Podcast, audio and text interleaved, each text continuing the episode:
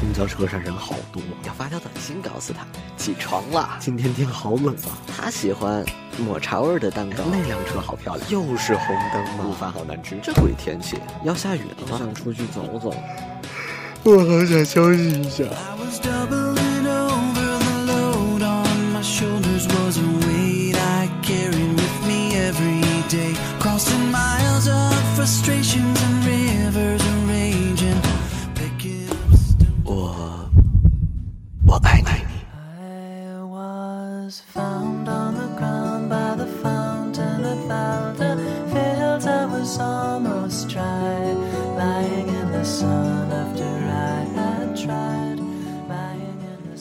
生活里的片段，如同嘈杂的雨滴，点点落下。发出的声音是记录从天而降的过程，杂乱无章的心事，随口而出的感受，这些是我生活里最重要的小事。生活 mix，碎碎念，碎而有心。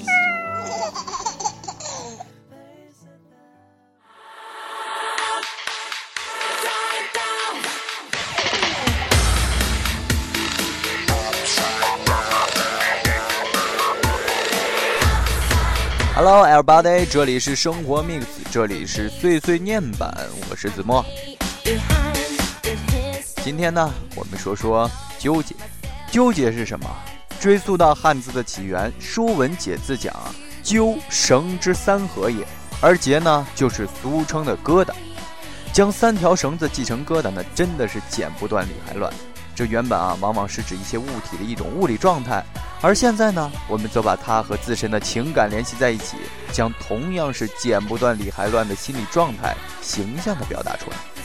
这纠结俩字儿一出口啊，我相信诸位一定会想起些什么。比如说子墨，马上眼前就浮现了咱们叶子同学，五分钟之前还在为新一期背景乐是钢琴乐还是吉他乐而纠结呢。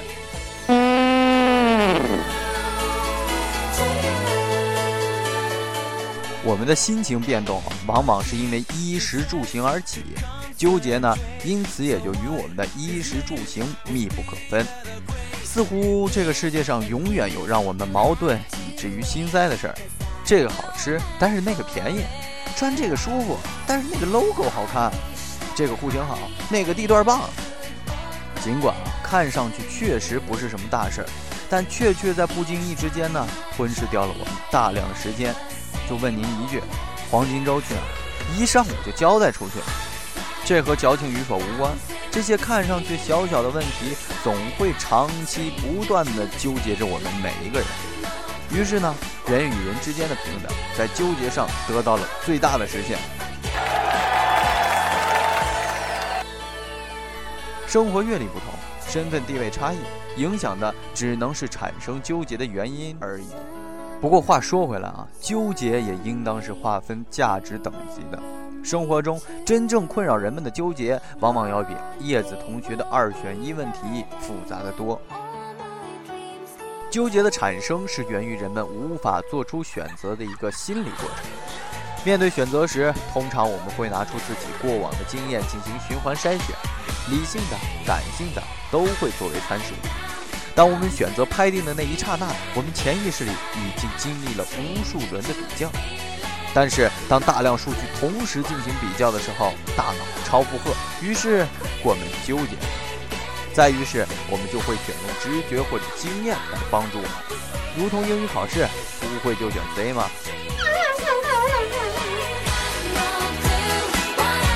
纠结也分种类，有一种纠结叫做放不下。也就是大家常常很难在现有条件下做出让自己认为满意的选择，不是没有好的，而是没有更好的。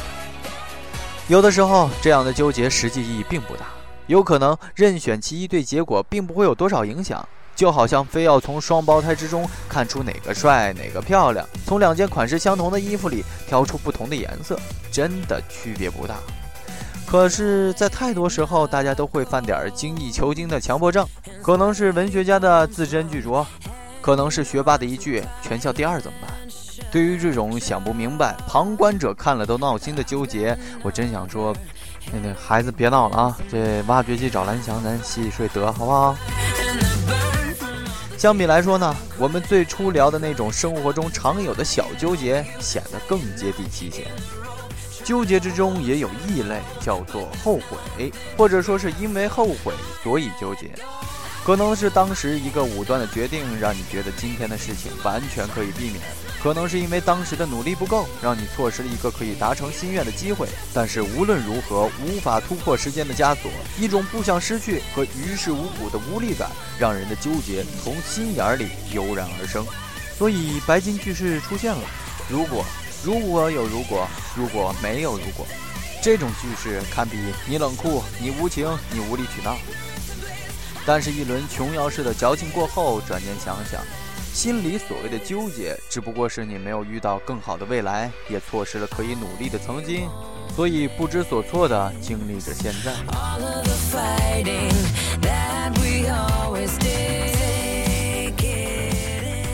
在我国传统文化里，最智慧的两个字叫做中庸。纠结同样也跳不出中庸的手掌心，于是纠结在无数次的折磨过我们之后呢，也会给我们带来一些好处。放不下的纠结会让我们在不断的分析思考之后精益求精，获得提升。后悔的情绪也会提醒我们在以后的选择中稳扎稳打，步步为营。所以呢，我们也不要太讨厌或者太排斥它。说了这么多纠结，其实我们老祖先的太极智慧会给我们不少的启示。太极之中，你中有我，我中有你，但都会是舍小取大。白的半块有黑色，但是大部分的白色还是在我手里，足矣。太极不断转动，生活也不断前进，黑白相互转换，福兮祸兮也是相伴相依。纠结，确确已经浪费了我们太多的时间了。好了，这期的碎碎念就到这儿了，要不要说结束呢？呃，好纠结。不过也有完全不必纠结的，那就是要记得我们的听友群号是二三三八六七四九二，这里是生活命这里是碎碎念。各位下期再见。I think the